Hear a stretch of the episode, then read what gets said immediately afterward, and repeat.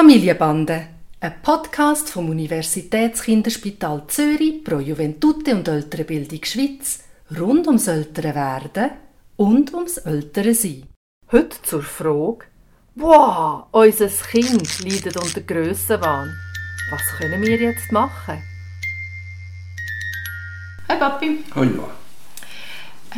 Der Tani der ist überzeugt davon, dass er in allem der Beste, der Stärkste, der Gescheitste, der Tollste ist. Natürlich finde ich das in Filmen auch, aber also ganz wahr ist es nicht. Und, und es ist auch nicht so gesellschaftstauglich. Also ich finde jetzt das auch nicht so angenehm im Umgang mit anderen, wenn, wenn er immer wieder sagt, ich kann es besser und, und ich bin besser. Ähm, soll ich ihn da wirklich darauf vorbereiten, vor allem wenn er in Kinski kommt, dass das nicht so angenehm ist für andere oder äh, ist das einfach ein, ein, Sprung ins kalte Wasser und dann wird er dann schon gelehrt von den anderen, wie man damit umgehen? Ja, was machen wir? Also, eine Zeit lang wird das Kind ja so erzogen, dass man ihn auf allen Ebenen ermutigt, Sachen auszuprobieren. Und ein Kind hat ja normalerweise dann ein Gefühl von ich bin draufgängerisch, ich probiere alles, ich kann alles und erlebt nachher durch Gesetzesmäßigkeiten der Welt, dass es gewisse Sachen gibt, die nicht gehen. Und das ist eigentlich die Aufgabe vom Kind, sich selber in den Erfahrungen, die es macht, das zu spüren, wo bin ich, wo schaffe ich etwas, wo kann ich etwas und wo werden mir Grenzen gesetzt. Jetzt, wenn ich von einer übergeordneten Seite das her anschaue, dann würde ich sagen, das Wichtigste im Leben für das Kind ist nicht, ob er Sachen kann oder nicht, sondern ob er ein gutes Selbstwertgefühl hat oder nicht.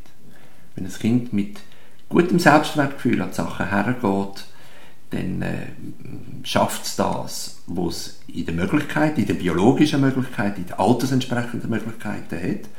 Und wenn etwas dann nicht funktioniert und wenn ihm Grenzen gesetzt werden, kann das Kind das integrieren und ist nicht am Boden zerstört, wenn etwas nicht gelingt.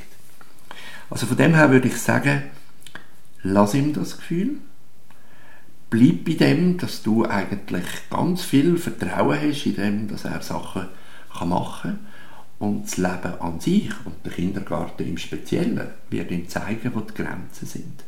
Und die Grenzen sind wichtig und sind auch fördernd für ihn. Es geht nicht darum, ein Kind im Grössenwahnsinn zu erziehen, überhaupt nicht, sondern ich glaube, du als Mutter darfst ganz viel Vertrauen in haben, dass es schafft, dass es gut macht. Wenn er etwas nicht schafft und ihm Grenzen gesetzt werden, dann bist du als Mutter oder als Vater dazu zuständig, ihn auch zu trösten und die Frustration irgendwie integrierbar zu machen für ihn.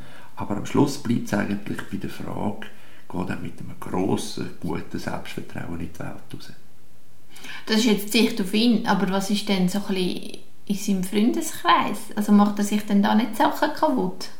Oder sind einfach alle Kinder so in dem Alter?